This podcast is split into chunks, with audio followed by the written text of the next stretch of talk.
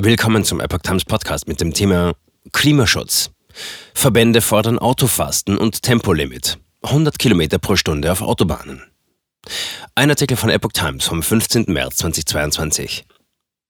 Angesichts steigender Energie- und Spritpreise fordern Verkehrs- und Umweltverbände den Verzicht aufs Auto und die Einführung eines Tempolimits. Der verkehrspolitische Sprecher des Verkehrsclub Deutschland, VCD, Michael Müller-Görnert, sagte der Rheinischen Post, am Wochenende das Auto stehen zu lassen, mindert den Kraftstoffverbrauch nicht nur für jeden Einzelnen, sondern macht uns in Summe auch ein Stück weit weniger abhängig von Importen. Noch viel mehr gelte dies für das lange überfällige Tempolimit auf Deutschlands Straßen, so der Experte.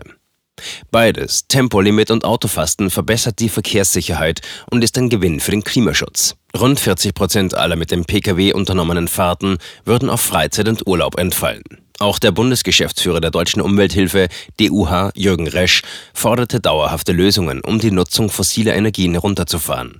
Deshalb müsse ein Tempolimit von 80 Stundenkilometern auf Land- und Bundesstraßen sowie 100 Stundenkilometern auf Autobahnen eingeführt werden. Das würde von heute auf morgen wirken, sagte Resch der Rheinischen Post. Jährlich ließen sich dadurch 9,2 Millionen Tonnen CO2 und 3,7 Milliarden Liter Benzin und Sprit einsparen.